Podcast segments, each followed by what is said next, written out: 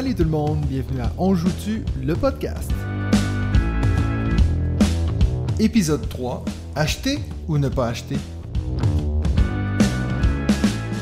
Salut tout le monde, re-bienvenue à le troisième épisode de euh, On joue-tu, le podcast des jeux de société. Cette semaine, c'est le retour de Benji. Euh, J'ai tout fait pour euh, lui fermer la porte, mais non, il est revenu. Comment ça va Benji? Quel accueil, quel accueil. Comme ça va, très bien, très bien. Je suis ravi d'être là pour cette troisième semaine et de, de reprendre le flambeau après, euh, après le, le bon David de la semaine dernière. Ouais, t'es un peu stressé qu'il va prendre ta place ou? Écoute, ça, ça m'angoisse un peu, ouais, je dois dire, euh, parce qu'il a été bon, donc euh, j'ai un peu peur. Ouais. Je reviens dans deux semaines ou pas? Euh, il faut voir avec mon agent. Alors, euh, juste avant d'embarquer dans l'épisode de cette semaine, on va faire un petit retour sur la semaine dernière.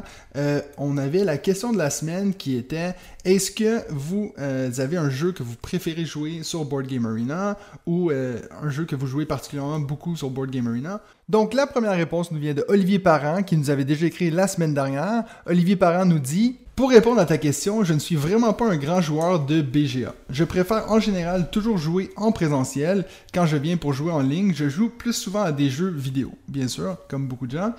Cependant, un jeu que j'ai particulièrement aimé sur BGA, c'est C'est ce qui prend. Je ne dirais pas qu'il est meilleur en ligne qu'en présentiel, car voir la réaction des gens en vrai est magique. Voir les gens être super contents de leur coup et d'un coup, ils ramassent le pire paquet, ce sont pour moi toujours de bons moments. Par exemple, qu'est-ce que je trouve intéressant sur BGA C'est comme tu l'as expliqué, la simplicité et rapidité de l'ordinateur. Les cartes sont directement placées en ordre et on se trompe jamais ou on n'oublie pas à qui peut être la carte. Donc pour ça, je dirais qu'il est c'est un jeu qui est bien intéressant à jouer en ligne. Il y a aussi GF Marino qui nous a envoyé son top 5, donc des jeux qu'il a le plus joué sur BGA. Donc en première position, il nous dit le 6 qui prend, un jeu extra simple, celui vers lequel je me dirige le matin avec ma tablette dans une main et mon café dans l'autre. En deuxième position, Bubble Pop, un jeu à deux joueurs peu connu mais très addictif fait également partie de la liste des jeux que je préfère en ligne qu'en présentiel. En troisième position, il dit Seven Wonders avec le commentaire No comment, hein, parce que bien sûr, on n'a pas besoin de dire ce que c'est Seven Wonders à ce point-ci. Ensuite, on a L'âge de pierre, donc classique du placement d'ouvriers, celui que je montre à de nouveaux joueurs qui ne connaissent pas cette mécanique. Et finalement, il nous dit Jaipur, un des premiers jeux à deux que j'ai découvert. On évite beaucoup de manipulation en jouant en ligne. Donc, merci beaucoup à GF Marino et à Olivier Parent pour leurs réponses. Si jamais par la suite vous voulez encore une fois répondre à ces questions, on va aussi mettre les questions sur la page Facebook parce que je sais qu'il y a beaucoup de gens, juste l'idée d'envoyer un email, c'est- c'est compliqué en 2021. Donc on va aussi mettre les, les questions sur notre page Facebook, donc vous pourrez directement les répondre euh, là-bas. Donc n'oubliez pas d'aller vous abonner aussi sur la, la page Facebook. Euh, Benji, est-ce que toi, tu as, une réponse à cette question? Je sais que, comme on l'a dit la, semaine passée euh, avec David, tu joues pas énormément sur Board Game Arena. Donc, qu'est-ce que tu en penses? Est-ce que tu as des jeux que tu dis, celui-là, quand même, il est beaucoup mieux? Ouais, j'ai vraiment aimé vous écouter tous les deux parce que c'est c'est vrai que c'est un sujet que je maîtrise euh, bah, vraiment bien moins que vous. Je me suis inscrit à Board Game Arena, je pense sur ton influence d'ailleurs. Je crois même que j'ai un compte euh, premium là où il faut payer pour euh, avoir accès à certains jeux en, en- en priorité. Euh, J'aime bien, mais c'est vrai que je- moi, je, je- comme je l'avais dit, hein, j'aime bien jouer aux jeux de société aussi pour le côté matériel et puis pour le côté il y a du monde autour de la table. Et du coup, quand je joue en ligne, j'aurais plutôt envie de jouer à des jeux vidéo, ce que honnêtement je fais plus depuis un certain nombre d'années, et je m'ennuie assez vite sur Board Game Arena. J'ai essayé avec toi, on a fait un Teotihuacan. Ouais. Et puis, il y a un côté presque trop facile parce qu'il y a plein de choses qu'en fait tu ne maîtrises pas puisque l'application les gère pour Ouais. toi. Mais ce qui fait que quand on a vraiment joué tous les deux au jeu, bah en fait je savais pas du tout ce que j'avais fait sur Board Game Arena parce que l'application les gérait pour moi. Donc je pense que j'aurais plutôt tendance à aller vers des plus petits jeux sur Board Game Arena. J'ai bien aimé jouer, à- on- j'ai fait quelques parties de Nidavellir, j'ai dû faire quelques Trek 12 aussi, j'ai fait quelques parties d'échecs, donc ça c'était euh, assez rigolo de retrouver des vieux jeux comme ça. Euh, mais je, je- je m'ennuie vite et je préfère de toute façon avoir les objets dans la main, jouer avec les pions euh, et puis se marrer autour d'une table. Je suis Ouais, pas ouais. un grand fan. Alors, déjà, euh, je suis un peu offusqué par le fait que tu dises que je t'ai fait payer pour un abonnement alors que ça doit être le truc qui coûte le moins cher dans ta collection. Et puis la deuxième chose sur laquelle je voulais revenir de l'épisode de la semaine dernière, dans mes découvertes de la semaine, je vous avais parlé du jeu Don't Get Got, euh, c'est ce jeu où on a des fois des défis à tirer et puis on doit les réaliser pendant soit une, soirée de jeu, une semaine, à vous de déterminer. Je vous avais dit que ce jeu-là, malheureusement, existait que en anglais. Eh bien, j'ai un ami sur euh, Board Game Arena, euh, Miko Kao, qui m'a écrit pour me dire qu'en fait, ce jeu-là existait, puis ça s'appelle Bluff Party en français. Après, je suis allé regarder, c'est pas exactement la même chose, mais ça se rapproche assez bien. Donc, si vous aviez été intéressé par Don't Get Got, sachez qu'il y a Bluff Party qui existe. Euh, donc, vous pourrez, si ça vous intéresse, aller regarder ça. Bluff Party qui a été créé par Christian Lemay, et puis c'est chez Cocktail Games. Ah, voilà. Donc, si ça vous intéresse, n'hésitez pas à aller vers ça. Mais Donc- je dois dire qu'en plus, euh, je, je te coupe parce que Mhm. je prends plaisir à ça quand même euh, quand, quand je te revois. Euh, pour le coup, c'est celui qui m'avait le plus donné envie dans ce dont vous aviez parlé la, la semaine dernière là. Pourtant, il me semble que t'es pas quelqu'un qui joue beaucoup à des jeux de- d'ambiance ou de party. Si, j'aime bien, j'aime Ah, beaucoup. ouais, ouais. Surtout quand je joue avec des gens qui aiment moins les jeux un peu, un peu experts. Ouais. Euh, quand on est en soirée entre copains 6-7, je- j'aime bien ce genre Ah de jeu. bah et puis celui-là me, celui-là me donnait bien envie. Après, euh, il faut pas qu'ils mettent les cartes euh, dans leur maillot de bain puis ils sautent dans la piscine comme mes amis ont fait parce que ça ruine les cartes. J'ai pas les mêmes amis que toi. non, les miens sont. Quoique. Alors, voilà. Voilà. Segment 2.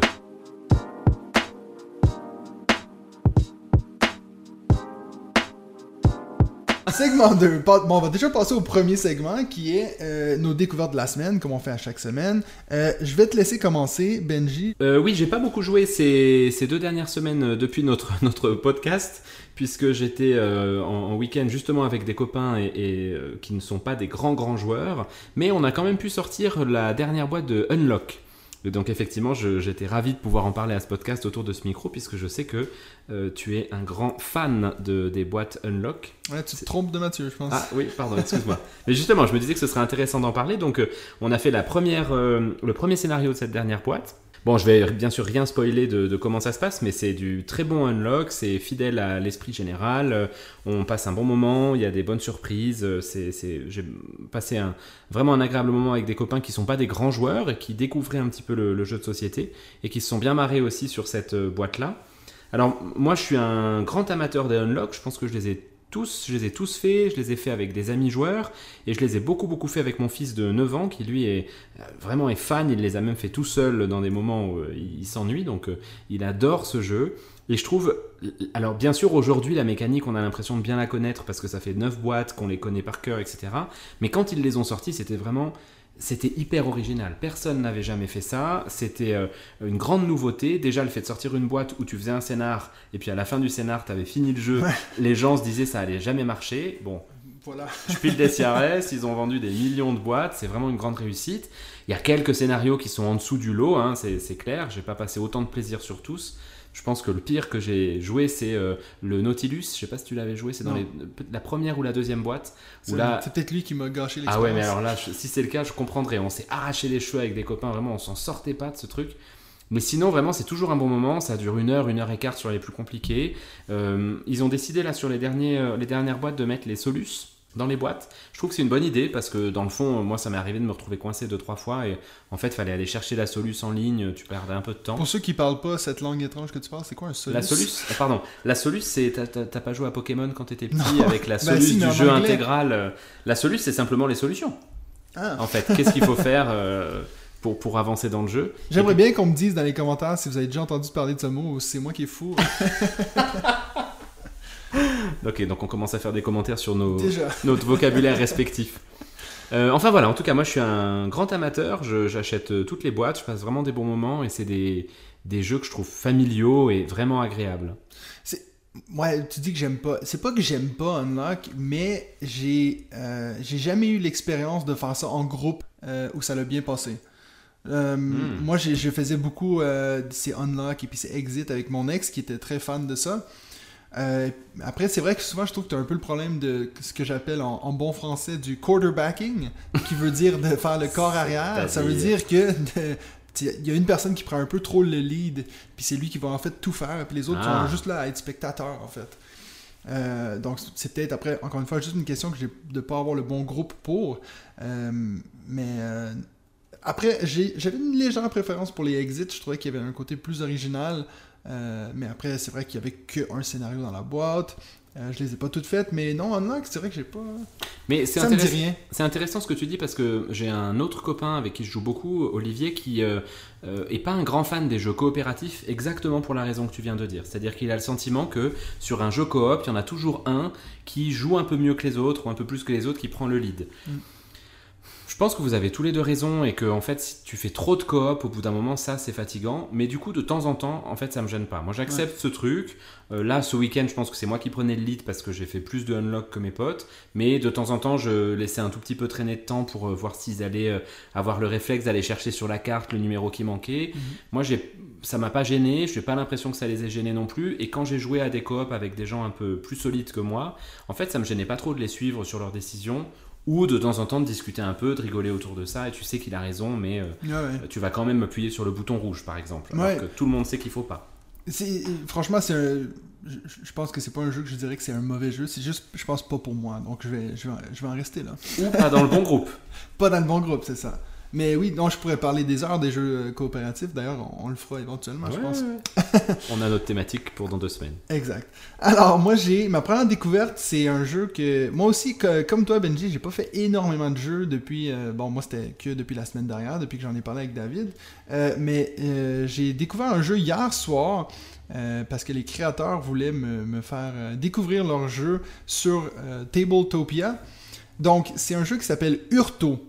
Si vous en avez jamais entendu parler, c'est normal parce que il est encore en, il est en fin de phase de prototype. Il va bientôt lancer sur Kickstarter. Donc, euh, c'est deux Suisses, donc je vous dis les noms, Quentin Muller et Julien Conseil, qui, euh, qui, vous proposent ce jeu-là. On me disait que ce serait euh, peut-être, si tout va bien, début novembre sur Kickstarter. Je vais bientôt recevoir une copie prototype, comme ça je peux vous le présenter en vidéo sur la chaîne YouTube. Mais assez parlé de ça. C'est quoi ce jeu-là? Urto, c'est un jeu où euh, c'est un peu un genre de dungeon crawl, donc un jeu où on va rentrer dans un donjon avec des personnages asymétriques. Donc il y a cinq personnages en tout qui auront leurs forces et leurs faiblesses. Euh, et puis on va devoir faire gaffe à pas perdre trop de vie, trop de points de vie. Et puis on va aussi devoir gérer nos points de mana, qui est un peu notre magie. Et à chaque tour, on va devoir avancer dans ce donjon et on doit placer une tuile qui va un peu déterminer ce qui va arriver. Soit il y aura un monstre, soit il y aura euh, un piège, et puis une fois qu'on résout les pièges, on peut les envoyer sur nos adversaires. Donc il y a un peu euh, ce côté très compétitif. Euh, c'est un jeu que j'ai vraiment aimé. moi, j'avais peur parce que quand il m'expliquait la mécanique du jeu, je me dis oh oh, ça c'est un jeu à élimination. Moi, c'est une, une, des choses que je déteste le plus dans les jeux, c'est quand quelqu'un, tu te dis ah ben t'as plus de vie, tu joues plus. Euh, on en a parlé la semaine passée avec euh, King of Tokyo, euh, qui a justement, je trouve, ce problème-là. Donc, j'étais très content de voir que, en fait, la mécanique, c'est fait en sorte que, aussitôt que quelqu'un sort du donjon ou aussitôt que quelqu'un meurt, ça déclenche un peu la endgame, donc la fin de partie. Donc, ça, laisse aux autres joueurs peut-être 3-4 tours avant de dire qu'on boucle le, tout. Donc, ça veut dire que tu n'es pas pris à, devoir attendre toute la soirée pendant que tout le monde s'amuse, puis ils disent ben, c'est à toi de pas mourir. Ce qui, mais, Après, les, tours sont longs parce que si tu attends 3-4 tours mais que c'est des tours de 15 minutes. Non, non, c'est une action. Après, ça, y a... ouais, non, ça peut pas être plus long que euh, une minute le tour, je dirais. C'est assez, assez, rapide. Ça m'a fait d'ailleurs penser à, à, Clank, la mécanique, euh, justement, qui est, qui est, un peu inspiré de ça, je pense.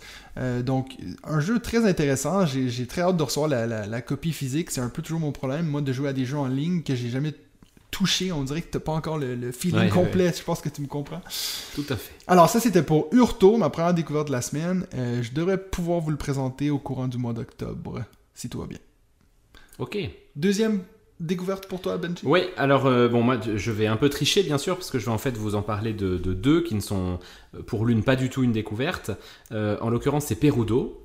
Euh, donc euh, j'étais avec des copains ce week-end, comme je vous disais, non, du tout, non gamer du tout, et on, est des grands fans de Perudo, on joue à 5-6 en général, je trouve que c'est un, des party games euh, que je préfère, je crois, on, rigole vraiment bien autour de la table, le principe est simple, hein, pour ceux qui ne le connaissent pas, c'est vous avez 5 dés cachés, Vous les mélangez, vous vous regardez vos dés à vous, vous voyez pas les dés des autres, et il y a 5, 10, 15, 20, 25 dés en tout sur la table, et vous devez estimer, en bluffant bien sûr, le nombre de dés d'une certaine valeur que vous pensez pouvoir trouver euh, sous les caches des, des petits copains. C'est très simple, ça dure euh, un quart d'heure, 20 minutes. Alors c'est un jeu à élimination, au moment où j'en parle, je, suis en train de me dire ça.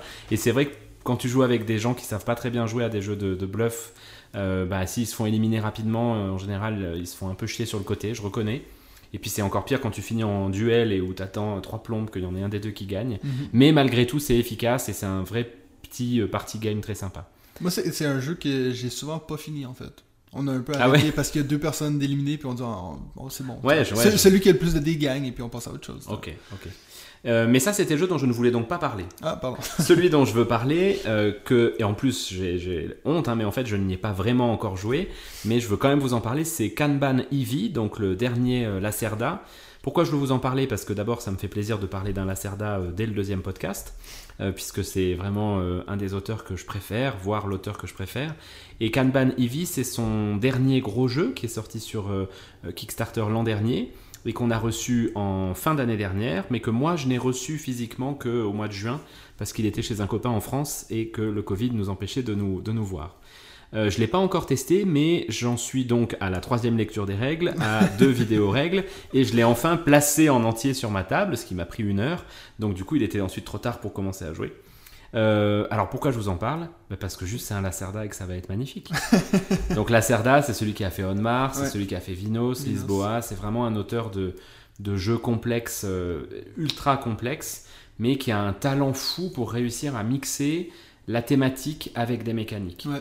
Et avec toi, on a joué à On, Mars. Et vraiment, tu vois, je trouve On Mars, c'est un bel exemple de ça. C'est-à-dire que quand tu lis les règles, c'est hard. Mais une fois que tu es dans le jeu, en fait, les, règles sont au service de la thématique. La thématique est au service des règles. Tout est logique, tout s'enchaîne. Ça reste un gros jeu complexe, mais c'est fabuleux. Et Kanban ressemble vraiment à ça. Donc là, le jeu, c'est de la construction d'automobiles. C'est un jeu qu'il avait déjà créé il y a quelques années. Là, il le refait, sauf que tu construis des automobiles électriques, puisque c'est. Il, a, fait deux jeux comme ça avec. Euh, une volonté un peu euh, écolo euh, derrière. Et puis, c'est du placement d'ouvriers hein, dans la mécanique, vraiment simple. Sauf que la petite euh, supplémentarité de la CERDA, c'est que sur chaque action, tu peux toujours sortir une action supplémentaire ou deux actions supplémentaires. Et là, le jeu a l'air vraiment magnifique. Ce que je réussis jamais à faire. Ouais, alors voilà, c'est tout l'enjeu par contre, hein, c'est clair. Mais c'est, j'espère bien pouvoir le jouer avant le, prochain podcast et puis peut-être je vous en reparlerai à ce moment-là comme une vraie découverte. bon, après, je sais pas s'il y a des règles sur lesquelles les découvertes doivent avoir été testées. Je sais pas, c'est ton podcast. Donc en fait, c'est toi qui décides. Ben, j'espère, parce que ma deuxième, je l'ai pas testée. Donc, on va dire que c'est ça. Non, mais euh, alors moi, ma deuxième découverte, c'est en fait euh, un jeu que j'ai regardé la vidéo règle, donc je sais comment ça marche. Euh, et puis j'étais assez fan, donc j'ai backé sur Kickstarter euh, tu me disais que j'allais tomber dans le trou, ça commence à... Ça y est. Alors, c'est, il s'appelle Wild Serengeti. Euh, c'est un jeu de Gunho Kim. Et puis, euh, la prononciation est exacte. ok? On, Je, pas on, me challenge pas là-dessus. Non, non. Donc c'est un jeu où on va devoir, ben, bien sûr on est dans le Serengeti, donc dans le, désert, les, les, plaines là-bas, et on va devoir faire un documentaire animal, euh, donc un, peu à la, BBC, Planet One et toutes ces choses-là. Donc, on va avoir des animaux qu'on doit placer dans une certaine configuration. Et puis, donc, tous les joueurs vont, vont jouer autour des mêmes animaux. Donc, si euh, mon adversaire déplace un animal, peut-être que ça va créer la scène que j'ai sur ma carte. À ce moment-là, je pourrais la jouer. Mais il y a tellement de pièces qui bougent que pour arriver à tout configurer en même temps, ça peut être assez compliqué. Euh, j'avoue que c'est un jeu que, en, regardant les règles, je me dis, j'ai pas beaucoup des jeux comme ça où euh, c'est un genre de placement d'ouvriers, mais où les ouvriers sont à tout le monde et puis tout le monde peut les placer comme ils veulent. Euh, donc je, trouvais que ça avait presque un élément un peu puzzle. Euh, donc ça m'intéressait beaucoup. Puis bien sûr, la thématique des animaux, je sais que c'est quelque chose que j'en ai pas énormément dans ma ludothèque. Puis moi qui est un grand, grand fan d'animaux, c'est pour ça que j'en ai 14 dans la maison. Euh, puis en plus, je sais que ma femme, elle adore ça, donc j'ai dit pourquoi pas l'essayer? Donc ça, c'était Wild Serengeti de Gunho Kim. Mais c'est une couverture avec une tête d'animal, non C'est ça? Ouais, mais il y a une genre de guépard, on dirait, qui va ah t'attaquer là. Mais tu vois, c'est intéressant et puis ça n'a aucun rapport avec ce qu'on va dire après, donc du coup, j'en profite. mais c'est moi, ça me donne pas envie de l'acheter, ça. D'avoir un animal? ah, Ça me fait pas rêver du tout. J'ai l'impression d'acheter un géo ou un un magazine de nature. euh, Ben, je pense que c'est drôle parce que moi, c'est pour ça que je l'ai acheté. Je me suis dit, ben, j'ai rien. Moi, j'aime bien avoir un jeu de chaque type. Puis ça, je me dis, ça, j'ai rien comme ça. Et puis, euh, j'avoue que aussi à voir à quel point le projet était populaire, je me suis peut-être fait avoir. Mais je me suis dit, il y, a, il y a sûrement un intérêt quelconque. Puis en plus, t'as des meeples en forme d'animaux, genre. Tu veux quoi de plus? D'accord, moi j'en ai en forme de dinosaure avec Draptosaurus, tu vois, c'est bien. Ben, je l'aurais acheté aussi, tu vois.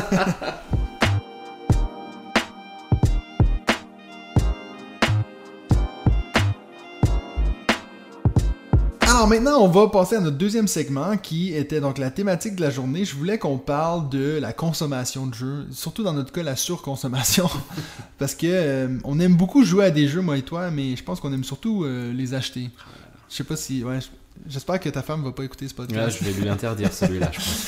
Alors, euh, je vais commencer avec la première question. Euh, donc, l'épisode s'appelle Acheter ou ne pas acheter. Donc, je vais dé- déjà te lancer là-dessus, Benji. Euh, pourquoi est-ce que tu vas acheter un jeu plus qu'un autre? Donc, tu viens de me dire que tu vas pas acheter un animal, une, tête d'animal. Donc, j'imagine que le look d'un jeu, ça joue aussi pour beaucoup. Ouais, ouais, ouais, c'est bon, c'est une super question. Et puis depuis que tu m'as dit qu'on allait traiter de celle-là, je t'avoue que j'ai pas mal réfléchi en me demandant euh, pourquoi j'achetais un jeu ou pourquoi je n'en achetais pas un. Euh, et je pense qu'en fait, j'ai j'ai mille réponses à te donner. C'est, euh, je pense que quand j'ai commencé à acheter des jeux, euh, je les ai d'abord achetés parce qu'on me disait qu'il fallait les acheter. Donc Mhm. j'allais regarder les top 100 sur BGG ou euh, euh, les tops des gens un peu connus, euh, les, les ludothèques classiques, à quel jeu il faut avoir joué en fait. Et puis petit à petit, ça m'a donné des, des mécaniques que je préférais. Et donc notamment, comme je, je te disais il y, a, il y a deux semaines, je pense que la mécanique que je préfère, c'est le placement d'ouvriers. Donc j'ai commencé à acheter pas mal de jeux de placement d'ouvriers. Et puis en fait, le problème, la maladie euh, qu'il y a derrière l'achat des jeux, c'est que plus tu vas acheter de jeux, plus tu vas découvrir des mécaniques innovantes, plus tu vas découvrir des auteurs qui font des mécaniques innovantes, plus tu vas découvrir des illustrateurs, plus tu vas découvrir des maisons d'édition que tu vas suivre petit à petit, et puis tu vas avoir envie d'acheter leurs nouveautés parce que tu as aimé leur dernier jeu, et puis tu vas faire ça, tu vas faire ça, et puis ça ne cesse de, de- de monter. Puis alors le drame étant, comme tu disais tout à l'heure, quand tu rentres dans Kickstarter, Kickstarter tu commences une fois par un achat d'un jeu dont on t'a parlé. Puis tu te dis, je vais arrêter là. Et puis voilà, de toute façon, tu- jamais tu ne mettras autant de sous dans un autre jeu. Moi, c'était le Seventh Continent, ma première euh, euh, campagne sur Kickstarter. Et puis ensuite, tu découvres l'univers de Kickstarter, et puis tu découvres les auteurs qui vont sur Kickstarter, tu découvres les sites qui parlent de Kickstarter, donc toutes les nouvelles campagnes qui arrivent, et puis là, tu t'arraches les cheveux. Mais tu trouves pas que c'est drôle parce que t'en as parlé en début d'épisode et puis moi c'est quelque chose j'ai réfléchi. Tu disais que tu jouais à l'époque plus à des jeux vidéo euh, et puis pourtant j'ai l'impression que les jeux vidéo c'est pas quelque chose qu'on collectionne. Tandis que les jeux de société, il y a vraiment un côté où genre ça me les prend, il faut qu'ils soient là. Tu sais, je sais pas si ça t'est déjà arrivé d'acheter un jeu que tu t'es dit je vais sûrement jamais jouer à ça, mais il va être tellement beau dans ma ludothèque. Je sais pas si tu vois ce que je veux dire. Si, si. Alors moi, je me le suis jamais dit parce que je me refuse de me dire ça, parce que sinon, je j'ai pas Moi le je suis un gars honnête, ok? Oui, oui, c'est tout à ton honneur. Mais tu vois, moi j'ai commencé, comme je disais, par Warhammer. Warhammer, c'est un jeu de collection. Ouais. Le- combien de figurines j'ai acheté, combien j'en ai peintes, euh, combien de bouquins de Warhammer j'ai acheté alors que j'avais pas les armées, etc. Moi, je sais que je suis un peu collectionneur. Tu vois, j'aime bien le vin, j'achète Mhm. pas mal de vin. J'aime bien le whisky, j'achète pas mal de whisky. J'aime bien les jeux de société, j'achète pas mal de jeux de société.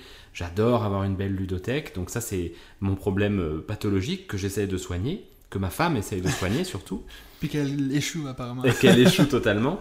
Après, maintenant, j'essaye quand même de faire un peu gaffe. Et puis, il y a un truc que tu as dit tout à l'heure que je trouvais intéressant, c'est que j'essaye aussi de réfléchir à quel type de jeu je n'ai pas. Mhm. Et ça, ça freine, parce que c'est vrai que j'adore le placement d'ouvriers. Après, euh, combien de placements d'ouvriers innovent dans le placement d'ouvriers? Mhm. Si tu achètes que des placements d'ouvriers qui sont les mêmes, et en fait, j'en ai quelques-uns, des jeux que j'ai envie de jouer, qui sont des placements d'ouvriers, mais auxquels j'ai encore jamais joué, parce que il y a d'autres nouveautés qui sont arrivées que j'ai ouvertes avant, Mhm. finalement. Et puis, je sais que c'est quelque chose qu'on on en a déjà parlé hors onde, mais je sais que toi, tu t'aimes pas trop vendre tes jeux. T'as un peu cette idée que non, il faut surtout pas que je le vende parce que sinon ça, ça prouve que c'était un mauvais achat. Alors que moi, je pense que ça fait peut-être euh, un an et demi, ouais, non, je dirais un an que je tourne autour du même nombre de jeux. J'essaie d'en rentrer puis en sortir en même temps. Euh, après, c'est vrai que quand je vais chez des gens qui ont des, des énormes ludothèques, je me dis, ah, mais j'aurais peut-être dû en garder. Tu sais, encore une fois, cette idée de collectionneur. La collectionnite, ouais. Mais c'est pas, j'essaye d'en vendre. Mais Ouais. en fait, j'ai du mal à vendre un jeu que j'ai bien aimé. Un jeu que j'ai pas trop aimé, auquel j'ai pas accroché, je, vais, je le vends sans trop de problème. Ouais. Mais un jeu que je sors plus, mais qui par contre m'a plu, j'ai vraiment du mal à le vendre. J'ai un contre-exemple à ça, c'est justement le Seventh Continent. Ouais. Je l'ai vendu. Euh, parce que je- euh, quand Tainted Grail est sorti, donc c'est deux jeux narratifs, hein, Mhm. euh, en plus avec un système de jeu un peu identique de terrain que tu découvres petit à petit en retournant des cartes. Quand Tainted Grail est sorti, j'ai trouvé l'histoire tellement au-dessus du Seventh Continent, pour moi, hein, c'est Ouais. vraiment un avis perso, hein, que je me suis dit, en fait, je jouerai plus jamais au Seventh Ah, ça, Continent. Et c'est un, un- un jeu excellent et je me suis dit en fait c'est triste, ça me faisait de la peine que ces deux boîtes énormes, magnifiques, restent dans ma ludothèque et que je les sorte plus, alors que peut-être un autre joueur pourrait les- euh, leur faire honneur. Et donc j'ai vraiment, tu sais, j'ai confié mon enfant quoi. Je me suis dit allez je vais vendre le Seventh Continent, je me suis même pas fait d'argent dessus, hein. je l'ai vendu à un prix euh, vraiment euh, dérisoire par rapport à ce que je l'ai acheté. Et j'étais content de le faire. Sinon, c'est vrai que tous les jeux que j'ai bien aimés, en général, je les garde en me disant, bah, un jour, je vais en faire une. Mais la réalité, c'est que j'en achète plus que je, que je joues, joue. ouais. Donc, euh, c'est vrai que malheureusement, il y en a un certain nombre qui restent dans la ludothèque. Puis toi, est-ce que est-ce que t'as aussi cette pile de la honte Donc Oui. des plein Alors, de jeux. Officiellement, la réponse est non, bien sûr. Euh, en pratique, bien sûr, ouais, ouais, ouais. Ouais. Donc des, des jeux que t'as pas encore joué. Oui. Et puis est-ce que tu sais au fond de ta tête, tu dis lui j'y jouerai jamais? Non, ça, je te dis, ça, je me... Ah, c'est tu- non. ok, Je sais que je les jouerai tous. Il y a Mage Knight, tu sais, qui est un gros jeu Énorme, euh, de, de, de- euh, comment il s'appelle? Vlada Shvatil, je crois, un Mhm. truc comme ça, euh, qui est censé être une bible du jeu en solo en plus. Je l'ai acheté il y a 5 ans, je pense, mais je trouve les règles illisibles. Il est quand même un peu vieillot dans son style, mais je, je peux pas le vendre. Je, je, suis- je dois y jouer avant de le vendre. Ouais. Et puis est-ce que tu arrives à, euh, à, à pointer à un moment dans ta vie où tu te dis c'est là que mon addiction elle a pris. euh, c'est là qu'elle a parti? Alors, docteur. euh, Écoute, c'est une bonne question. Je, franchement, je trouve pas la réponse. Peut-être que c'est quand j'ai commencé à acheter des Calax et que du coup, les voyant vides, je me disais qu'il fallait que je les remplisse. Les pauvres. Ce qui n'est plus un problème aujourd'hui maintenant. Mais, toi, éventuellement, tu, tu me poses cette question. Mais est-ce que toi, tu as une réponse à celle-là? Alors, moi, je sais pertinemment. Ben, en plus, c'est un jeu qu'on a parlé la dernière fois qu'on s'est vu, ben, qu'on a fait euh, à, à l'épisode 1. Donc, quand je parlais de Marvel Dice Masters, euh, je me souviens que j'achetais ben, justement ces petits dés. Ouais, J'ai ouais, mis ouais. une fortune là-dedans. Et puis, je me souviens qu'à un moment, je me suis dit. C'était rendu à un point où j'avais honte de dire à quelqu'un que j'en avais racheté. Je me disais, mais les gens vont dire que je suis cinglé. J'en achetais. à- à- je trouvais toutes les excuses possibles pour passer à côté du magasin qui en vendait, juste pour pouvoir dire, ah, mais tu sais, c'est juste 5 balles, là, pourquoi pas. euh. Donc, euh, ça, c'est vrai que c'est là que je me suis dit, ok, je pense que j'ai vraiment un problème. Puis, moi aussi, je suis un peu comme toi, j'aime beaucoup collectionner. Quand j'étais jeune, les cartes Pokémon et tout, euh, même si j'avais pas les Solus, apparemment. Oui, c'est avec les jeux, ça. Ouais, donc euh, non, je, je pense que c'est là vraiment que je me dis, c'est là que ça a commencé euh, mon addiction. Par contre, comme je dis, pour le moment, j'arrive quand même assez bien à vendre. Ça m'est arrivé des fois de regretter de vendre des jeux, Oui. mais plus souvent Voire d'en racheter, non? Euh, T'avais pas racheté un jeu que tu m'avais vendu, que t'avais vendu? Non, j'ai j'ai failli. J'ai vendu Everdale parce que je vais recevoir la collection complète et puis euh, ma femme me le remet toujours sous Ah le oui, nez. c'est vrai, c'est ça. Ouais. le temps, si tu l'avais pas vendu, on aurait pu jouer à ça. Donc, Alors moi j'ai un type euh, sur Facebook qui m'avait vendu euh, CO2 de la Cerda, CO2 Seconde Chance. Et puis on a pas mal échangé, on s'est bien entendu euh, par Messenger. Et en fait il m'a dit qu'il avait vachement regretté de me l'avoir vendu et il l'a racheté. ah ouais. Donc même chose, tu vois. Et puis après peut-être aussi il y avait une question que je voulais te poser, c'est est-ce que euh, tu, tu achètes parfois en fonction de l'auteur, de l'éditeur ou de l'illustrateur? Bon, après, moi, mes, mes, mes tendances d'achat ont beaucoup changé depuis que j'ai la chaîne parce que j'ai un peu pas le choix d'acheter les nouveautés pour un peu, tu sais, pour la chaîne, pour être à jour et tout. Donc ça, c'est vrai que des fois, je me pose même pas la question. Je vais voir mon ami Raph euh, au 400 coups, puis je lui dis, hey, euh, c'est quoi, qui, quoi qui, qui fait un peu le buzz ces temps? Puis ça, je l'achète. Après, ça m'arrive des fois d'acheter des jeux qui sont pas du tout pour la chaîne, que je sais que c'est des vieux jeux. Donc, je pense que la chose qui fait que je vais le plus être attiré par un jeu, c'est je m'imagine avec les différents groupes que j'ai, est-ce que ça, ça marcherait? Puis des fois, c'est ça m'est arrivé d'acheter des jeux que je me dis, c'est pas nécessairement pour moi, mais je sais que mon groupe va aimer ça. Euh, surtout des exemples, des jeux d'ambiance. Moi, j'ai beaucoup de peine des fois avec les jeux d'ambiance, mais j'ai des groupes qui adorent ça. Donc, il y a des, des fois des, des jeux que je me dis, mais ça, ça va marcher du tonnerre. Euh, le meilleur exemple que je peux te donner, c'est euh, moi qui est très, euh, très fan du loup-garou, comme tout le monde Oui. le sait. Je pense maintenant, je déteste ce jeu. Mais j'ai trouvé une version, donc One Night Werewolf, qui est euh, tout le jeu en une nuit. Donc, euh, il y a personne qui se fait éliminer. Ben, en fait, oui, mais ça, ça relance la partie. Puis ça, maintenant, je le sors à mes groupes qui adorent le loup-garou. Et puis, c'était ma façon de dire, ben regarde, j'achète ça pour le groupe. Parce que si c'était pour moi, je l'aurais jamais acheté. Donc, euh, moi, je pense, ça, ça c'est quelque chose que je pense beaucoup. Puis, contrairement à toi, moi, la mécanique, c'est pas quelque chose qui, est, je trouve, ben, peut-être que je suis pas rendu à ce point-là. Euh, moi, c'est c'est plus la thématique. C'est vraiment, euh, si le jeu est beau, c'est sûr que je l'achète. Puis je vais y trouver une place dans ma ludothèque parce que c'est un peu comme un œuvre d'art pour moi, même si je, je trouve que le jeu est pas si bon que ça. Oui, c'est un bel exemple à ça, c'est ce que tu disais, je crois, la semaine dernière, c'est Parks. Ouais, un jeu que, que j'aime beaucoup. euh, mais que si c'était pas de la thématique et puis les cartes qui sont incroyables, euh, je pense que je jouerais jamais.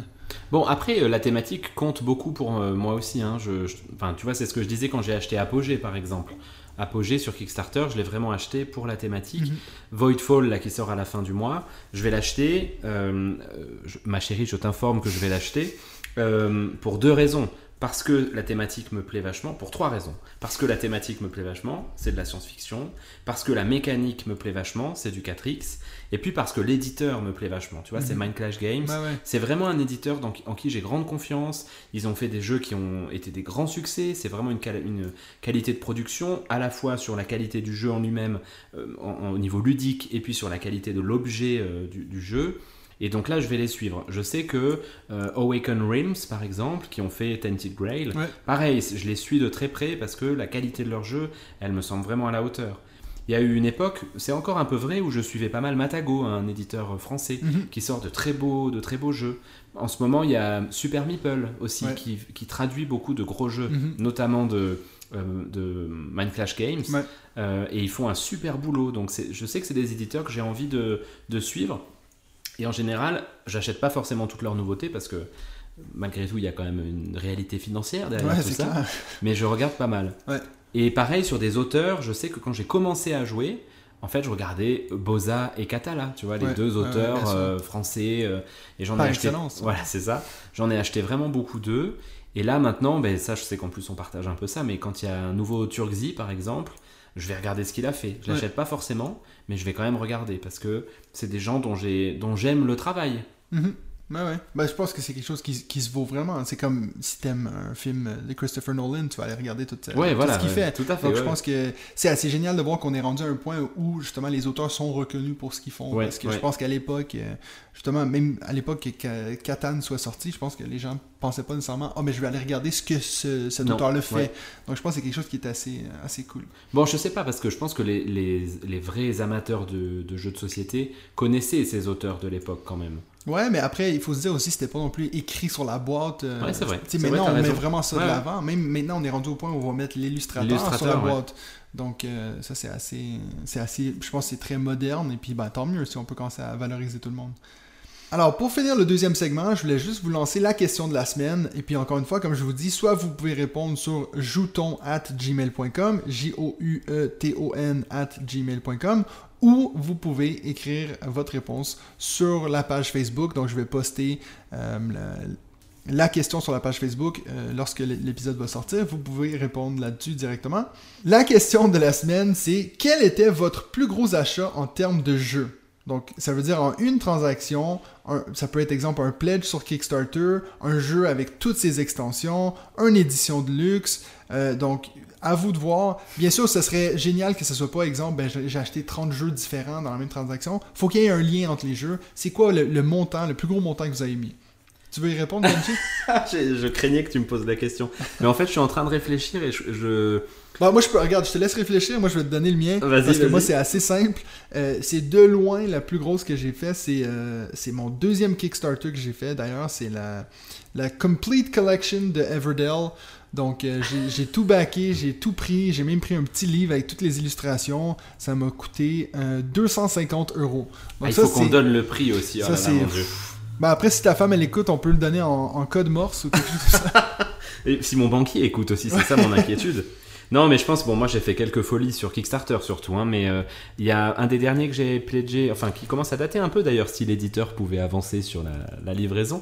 c'est Elle, The Last Saga, c'est un jeu narratif euh, dans un univers viking euh, qui a l'air qui, bon, qui a l'air énormissime. Et en fait, le, alors ça je te le donne un petit truc de, de- de- d'amateur de, Kickstarter, c'est que Uh-huh. tu vas d'abord faire un premier paiement qui est le paiement de ton pledge.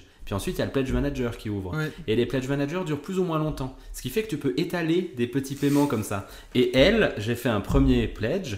Ensuite, j'ai fait mon pledge manager où j'ai rajouté deux trois trucs. Et puis, il y a pas longtemps, cet été, je suis allé retourner sur mon pledge manager et j'ai encore rajouté des petites choses. Et donc là, je vais recevoir un colis magnifique Ouais. avec un jeu d'échecs viking qui n'a rien à voir avec le jeu, mais qui était juste euh, un petit bonus sublime. et je pense que ça m'a coûté la petite somme de. Donc, euh, Benji s'est étouffé et puis euh, son banquier va nous envoyer la réponse la semaine prochaine.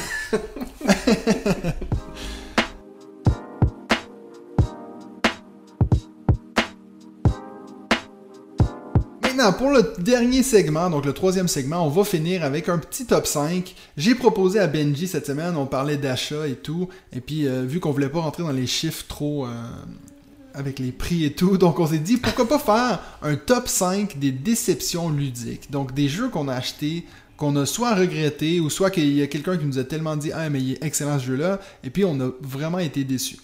Donc, je vais te laisser commencer avec ton numéro 5. Cette semaine, j'ai vu qu'on n'avait aucun choix en commun. Ouais. Donc, euh, on va les faire un à la fois. Donc, je te laisse commencer avec ton numéro 5.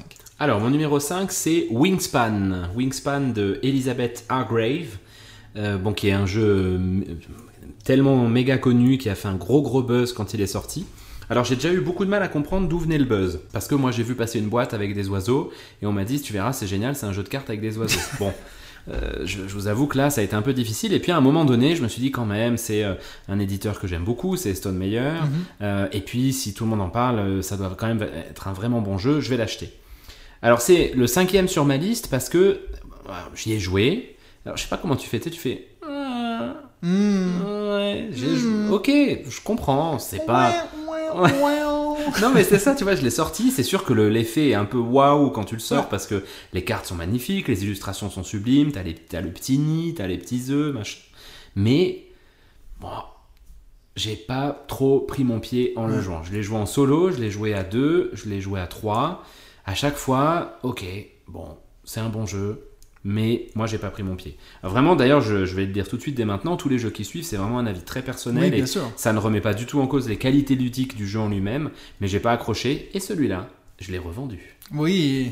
Ben, je pense que c'est justement un jeu qui est tellement en demande que ça a dû Ah, être c'était de la folie. ouais. C'était de la folie. J'ai reçu, je pense, 40 offres dans, dans, la, dans la minute qui a suivi Ouais. la mise en ligne. Quoi. C'était... Ouais. Puis pourtant, il y a des jeux que ça fait euh, trois mois que j'essaie de vendre, Oui, puis bah, pas, a. pas une demande. c'est ça, oui, oui, c'est clair. Euh, bon, moi, euh, moi, j'ai- moi, j'aime bien Wingspan, mais je comprends totalement ce que tu veux dire. Je pense que surtout pour toi qui a tellement vu d'autres jeux, je pense qu'on peut avoir cette- ce sentiment de mais il vient d'où ce buzz? Je pense que tu as raison. Mais je pense que vraiment le, le buzz vient de la thématique. C'est, c'est- imagine la réaction que tu as eue de dire un jeu sur les oiseaux. Oui, mais pour que quelqu'un rende ça semi-intéressant, c'est quand même tout un exploit, je pense. Oui, mais alors je pense que Stone Meyer est très fort en marketing. C'est, Ouais. pas du tout une critique, au contraire. hein. Je pense qu'il sait vraiment bien vendre ses jeux et, et en général, moi, j'ai pas été déçu par les jeux que j'ai achetés chez lui. Je pense que tu le dis, hein, la mécanique, la thématique, elle est vraiment originale. Et puis il y a une mécanique derrière qui la sert bien. Le, le jeu est, est- encore une fois, il a des bonnes qualités ludiques, mais ouais, Ouais. Ouais. je sais pas le faire. Ouais. Alors, mon numéro 5 à moi, c'est un jeu que j'ai acheté en seconde main. Euh, c'est- il s'appelle Century Eastern Wonders. Euh, je sais pas en français, mais j'imagine que c'est Merveille de l'Orient. Euh, c'est possible. En tout cas, c'est hein? Century. Parce que moi, en plus, la boîte est en allemand, donc je vais pas vous le dire en allemand. Alors, c'est un jeu de Emerson Matsuchi. Euh, et puis, c'est un jeu qui fait partie d'une trilogie. En fait, je pense que c'est surtout pour ça que je l'ai acheté. Je trouvais ça tellement original de me dire qu'il y a trois jeux que ils peuvent être joués seuls ou peuvent être combinés les trois ensemble pour faire un méga jeu. Euh, je pense que c'est mon côté euh, Transformers de quand j'étais jeune. L'image de toutes les mettre ensemble, je trouvais ça cool. Donc je me suis dit, je vais commencer avec celui du milieu, voir si, euh, si ça si, si ça m'accroche ou pas. C'est le deuxième, celui-là de la trilogie? Donc ça, c'est le deuxième. Et puis, en regardant sur Board Game Geek, j'ai vu que c'était aussi celui qui était le moins bien coté. Donc, faudrait peut-être que je donne une chance aux deux autres, mais euh, j'ai mais vraiment, mais vraiment pas compris euh, l'intérêt de ce jeu-là. C'est vraiment... euh, j'ai l'impression que c'est comme du placement d'ouvriers pour, pour beginners. C'est vraiment un va là, prends ça. Va là, prends ça. Il n'y a aucune interaction entre les joueurs. Tu aucun moment où tu dis Ah, mais est-ce que, est que j'ai plus, plus à faire à aller ici ou là En fait, j'avais l'impression qu'il me manquait une règle. Puis vu que j'avais le livre des règles en allemand, je me suis dit C'est C'est possible. possible, faut être honnête. Donc, je suis allé regarder en ligne et puis j'ai tout fait les recherches, j'ai regardé des vidéos, puis, puis non, j'ai j'ai tout compris en fait. Et puis j'ai joué avec ma femme, puis une fois qu'on a fini, on s'est vraiment regardé, puis on a dit euh, c'est tout. C'est. J'ai vraiment, j'ai pas compris pourquoi on pourrait en faire trois jeux de ça. Donc après, j'ai vu en ligne, tout le monde disait oui, mais le premier c'est le meilleur. L'édition Golem apparemment, où c'est les mêmes trois jeux mais avec une autre thématique, est encore meilleur. Mais celui-là m'a tellement que j'avoue que j'ai aucun intérêt à aller regarder les autres. Alors moi j'avais joué, hein? si si, moi j'avais joué au premier il y a longtemps. Euh, j'en ai pas un mauvais souvenir. Je, je, me rappelle qu'il y avait une rivière de cartes euh, qu'il fallait aller chercher, puis on avait passé plutôt un, bon moment avec mon pote. Je savais qu'il allait en sortir, qu'ils allaient en sortir deux autres et que ça pouvait faire une trilogie. Je suis pas allé regarder.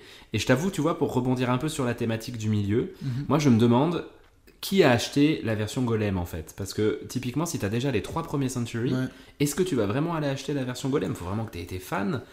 Ou alors, si tu si aimes la thématique mais que t'aimes pas la mécanique, est-ce que tu vas aller au point de racheter la même jeu dans un autre univers? Et Moi, j'ai vu beaucoup de gens demander sur des, des groupes Facebook ou tout, exemple, euh, je veux me lancer dans cet univers-là, je devrais faire quoi? Ben, Tout le monde dit golem, golem, golem. Donc, ça veut dire que je, pense, limite, il aurait dû jamais sortir les, premiers, puis juste partir directement avec les golems. Mais tu sais s'ils ont changé des règles aussi dans Golem J'ai aucune idée. Parce que si c'est que la direction artistique, c'est. Moi, je pense que c'est vraiment que la direction artistique. Parce qu'il y a vraiment des gens qui disent bah, c'est à toi de voir laquelle thématique tu préfères. Quand, quand, les gens demandent un ou l'autre. Mais euh, ouais, bref. Donc ça, c'est pour Century Eastern Wonders. Mon numéro 5. Ok. Alors moi, mon numéro 4, c'est Catan. Catan, qui est un petit jeu pas très connu, je crois. Hein, qui a... Ça s'écrit comment? Euh, Écoute, euh, ouais, je sais plus. De Klaus Teuber. Bon, bien sûr, un jeu méga connu de l'univers ludique, hein, qui est souvent considéré comme un peu le jeu par lequel il faut commencer. Et puis alors moi j'ai commencé par ça, mais du coup j'ai mis un petit temps avant de reprendre des jeux de société parce que j'en ai pas du tout pris un bon souvenir. C'était vraiment un jeu que j'ai trouvé. Euh, je me suis un peu ennuyé en fait. J'ai pas compris ce, principe là de lancer le dé, de construire tes petites routes. Il euh, y a vraiment un truc qui m'a complètement échappé. J'ai vu là qu'ils allaient sortir une version Catane 3D avec des, petites forêts, des, tuiles, Ça, va, ça va coûter 300 balles, je crois, sur Kickstarter.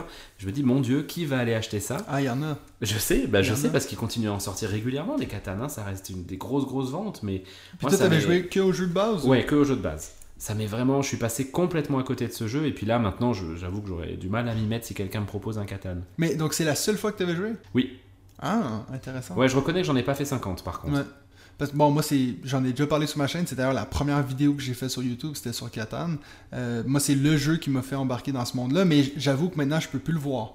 Mais euh, c'est vrai qu'il y a un moment où, quand on avait l'habitude de toutes ces Monopoly, les jeux très américains, euh, Clou et puis toutes ces choses-là, moi, j'avoue que Catan, il y avait un, un petit vent de fraîcheur où mais, mais je comprends tout à fait ton point de vue parce que justement, maintenant, je, suis sûr que toutes les choses que toi t'as pas aimé, c'est ce que j'aime plus de ce jeu-là.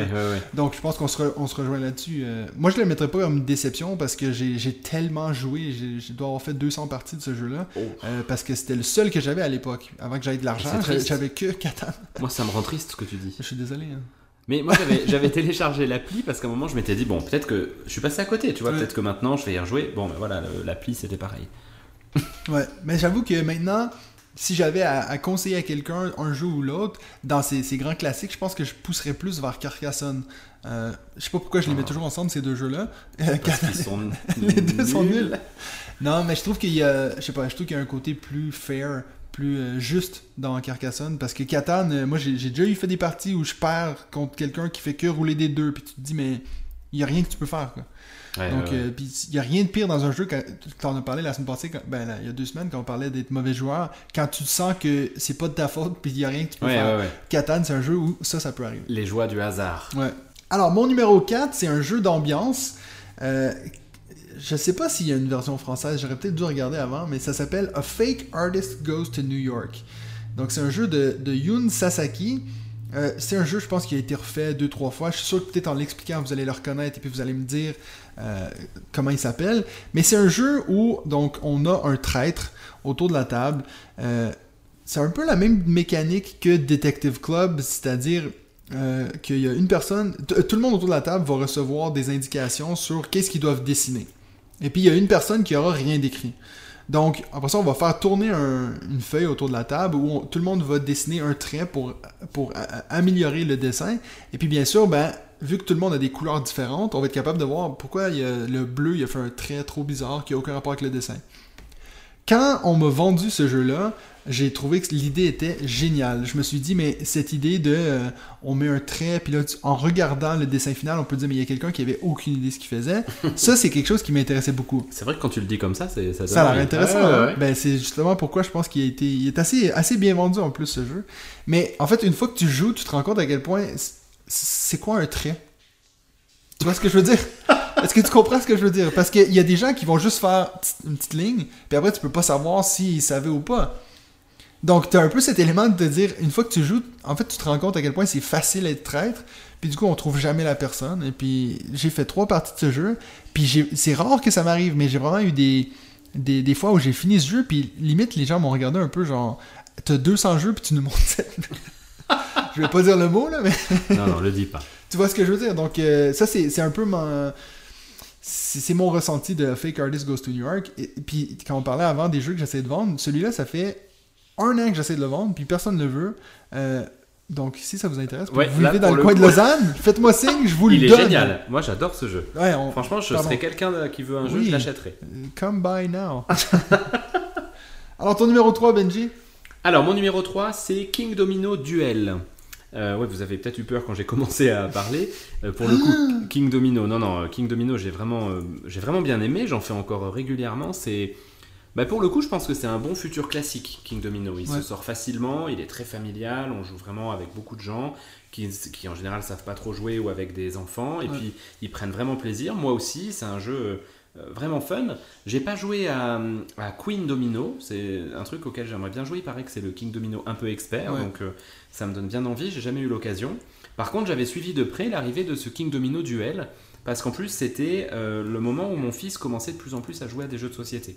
Et je m'étais dit, cool, il a bien accroché à King Domino, euh, on, on va pouvoir se marrer avec King Domino Duel. C'était le moment où Bruno Catala commençait, je- enfin j'espère que je dis pas de bêtises en disant ça, mais je crois me rappeler que il commençait à aller chercher un peu du côté des roll and write justement, avant Trek 12, euh, qui ne sera pas dans mon top 5 déception bien sûr.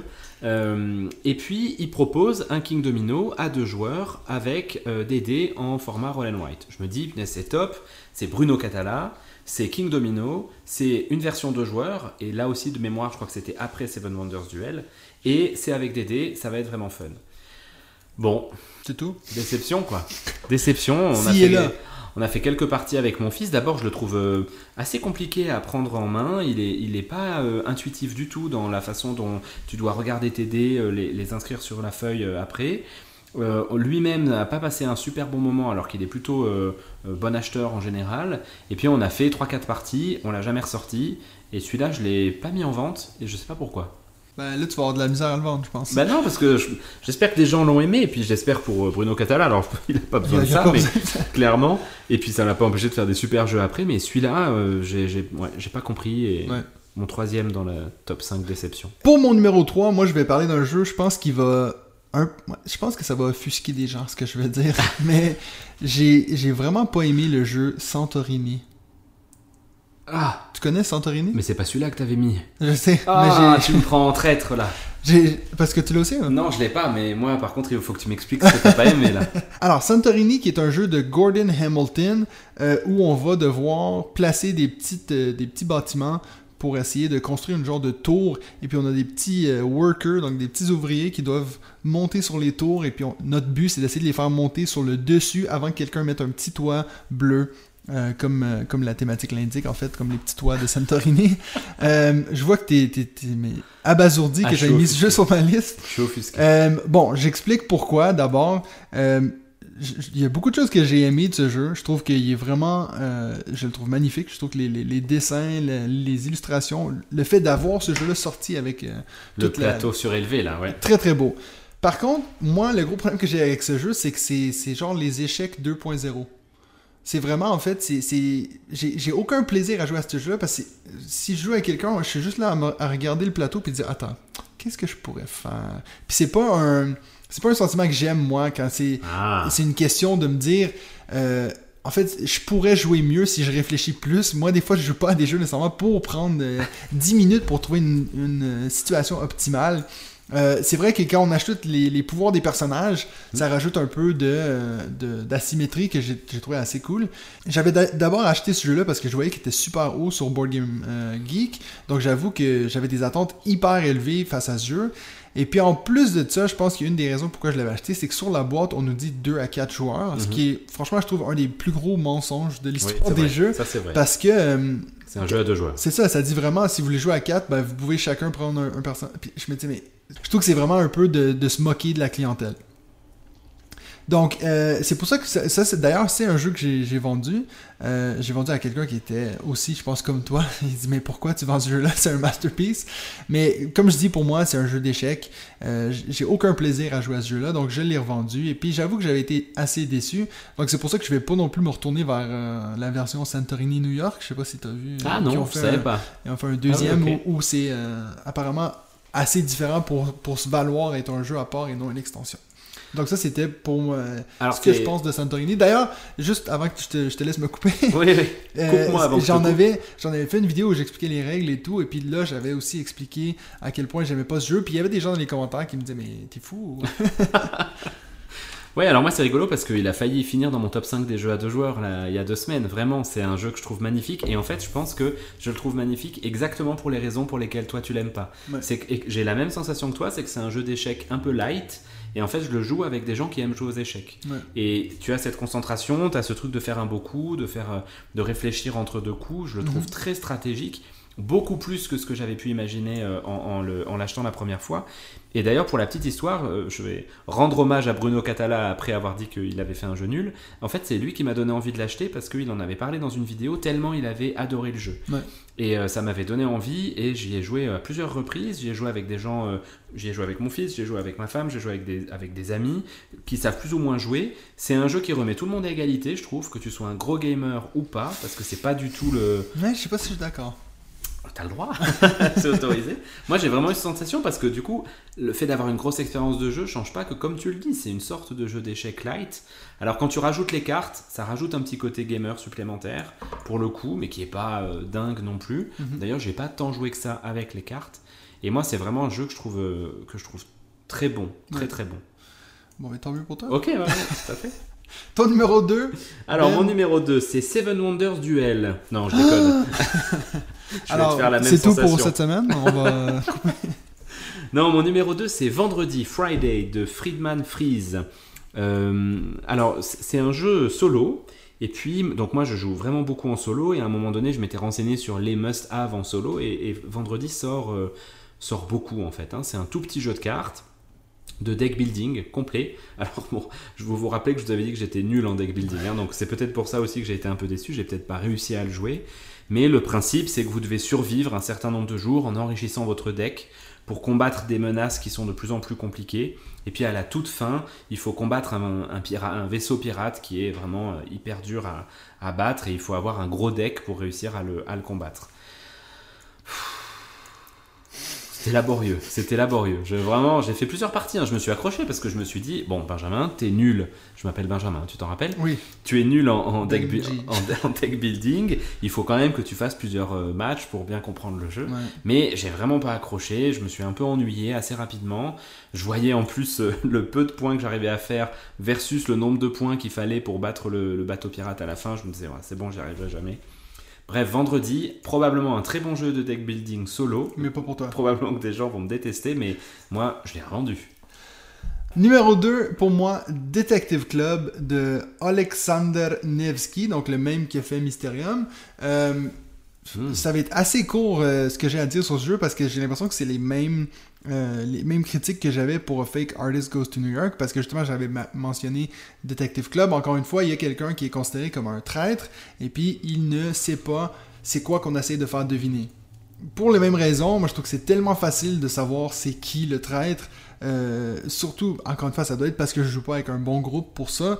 Parce que euh, directement, il y a des gens qui sont pas vraiment capables de mentir. Puis quand tu leur demandes, mais pourquoi tu as mis cette carte-là Tu le vois directement, ah, mais c'est pour ça.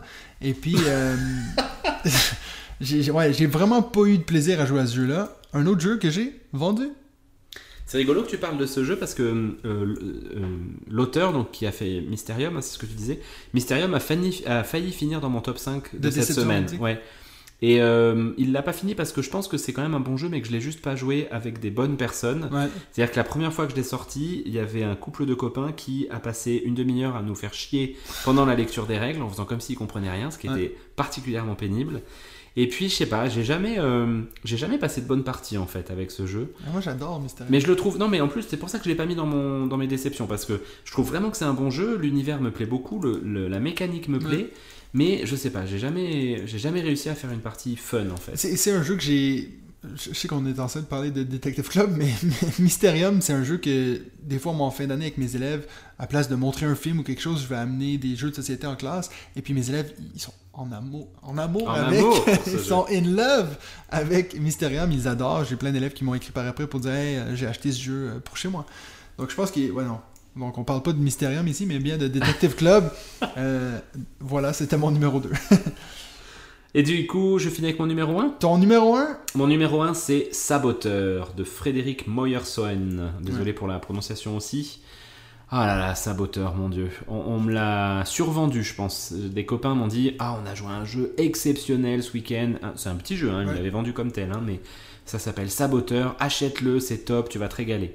Je l'ai acheté, j'ai joué, j'ai fait Ah mon dieu, c'est une blague. Ah, C'était vraiment. C'était Et maintenant, c'était une blague. Le problème, c'est qu'il est dans ma ludothèque Mhm. et que mes enfants adorent. Et donc, mes enfants, régulièrement, veulent faire un saboteur. Donc, tout le- l'enjeu pour moi, c'est de trouver un contre-jeu meilleur que saboteur pour les motiver. Mais eux, ils adorent. Mais Oh, bon, c'est le truc de retourner les cartes. la mécanique est rigolote, le jeu est sympa, mais, mais mon Dieu, mais que c'est. C'est lent, c'est ça, ça dure trois plombes, c'est ah ouais vraiment non je, je suis désolé j'ai du mal à en dire plus tellement ça a été une douleur et tellement ce jeu est une douleur. Il est dernier de mon top tous les jeux que j'ai dans ma ludothèque. Moi, j'ai. Ah, ben justement, quand t'as fait le, le- Ouais. le classement, c'est lui qui a fini dernier? C'est lui qui a fini dernier ouais. Ok, moi, c'était Fake Artist Goes to New York. donc, Mais euh, c'est drôle parce que moi, j'ai fait. J'ai joué une fois, je pense, à Saboteur chez des amis. Puis je pourrais même pas te dire, j'ai aucun souvenir ce que c'était. Donc je pense que c'est pas bon signe. Mon numéro 1 à moi, euh, si vous êtes des gens qui me suivent depuis euh, un moment, qui regardent mes vidéos YouTube, euh, vous allez savoir c'est quoi. C'est de loin un des jeux qui m'a le plus enragé de ma vie. À ce point. Et puis, je sais pas si t'écoutes le podcast, Raph, mais c'est de ta faute. Parce que c'est toi qui me l'as vendu comme étant le masterpiece de l'année. Donc, c'est Escape the Dark Castle de Alex Crispin. Un jeu que j'ai. Vraiment, j'avais les mains crispées pendant que je jouais à ce jeu. J'étais vraiment fâché parce que je, je respecte l'opinion de tout le monde. Vous avez le droit de dire que vous aimez ce jeu-là. Mais vous avez tort, c'est tout. je veux que ce soit clair. comme ça c'est clair. C'est un jeu de, c'est un jeu narratif où on doit. Apparemment, il y a un élément très nostalgique que euh, les jeux, il y avait un peu des jeux euh, de, de choose your own adventure un peu à l'époque, donc choisis ta propre aventure, euh, qui se faisait un peu dans ce style-là. Euh, donc c'est vraiment tout ce que c'est, c'est un gros deck de cartes d'événements. On va en prendre 20 au hasard, on va les mettre face cachée, et puis on va les retourner une après l'autre, et puis on va devoir faire ce qui est écrit sur la carte. C'est très très simple, même trop simple. Et puis, ce que je, ce que ce que je déteste, puis j'en parle euh, pendant longtemps dans ma vidéo euh, sur YouTube, mais c'est qu'il n'y a rien qui nous... euh, alors moi, déjà, je suis quelqu'un qui est pas très fan des jeux narratifs, mais là, il n'y a, y a aucune décision à prendre en groupe. Euh, on nous propose deux choix, mais les deux choix sont tellement aléatoires, ils n'ont aucune répercussion sur le reste de la partie. C'est vraiment juste roule un dé, si tu fais ça, ben il se passe ça c'est vraiment quelque chose que j'ai eu zéro plaisir. Et puis ce qui m'a encore plus offusqué, c'est que dans le livre des règles, il est écrit un excellent jeu pour introduire à des nouveaux joueurs. Moi, je pense que si je sors ce jeu-là avec des gens qui n'ont jamais joué à des jeux de société, ils vont partir en courant. Est-ce qu'il est possible qu'il y ait un truc que t'aies pas compris? Non, ça c'est Ah, impossible. Surtout que j'ai expliqué les règles. ça veut dire que je les ai bien assimilées. Mais comme je dis, les règles, c'est c'est juste ça. C'est tu tournes une carte, tu la lis, puis tu fais ce qui est écrit sur la carte? Ok. Il y a ça s'appelle aucun- un livre ça. Ça, c'est ça, exactement. Puis en plus de ça, juste pour mettre un peu, euh, enfoncer le, le couteau dans la plaie, c'est que les dessins sont horribles. Je les trouve pas beaux. Je sais qu'ils sont allés pour un style un peu euh, dark et puis tout un peu dans les ombres et tout, mais quand je retourne la carte, même le gros dessin qui est dessus, j'arrive pas à savoir ce que c'est. Est-ce que tu veux donner le nom de l'illustrateur peut-être? Non, peut-être pas. mais en fait, je pense que c'est- en plus c'est le même qui a fait le jeu, je crois. En tout cas, je sais qu'il y a eu des extensions et tout. J'ai pas acheté. J'ai vendu le jeu directement à la suite de ma vidéo YouTube. Aussitôt que j'ai fini de la, filmer, j'ai mis ça en ligne et puis je l'ai vendu dans, dans la journée parce qu'il y a des gens qui étaient intéressés par ce jeu, mais moi, j'ai détesté.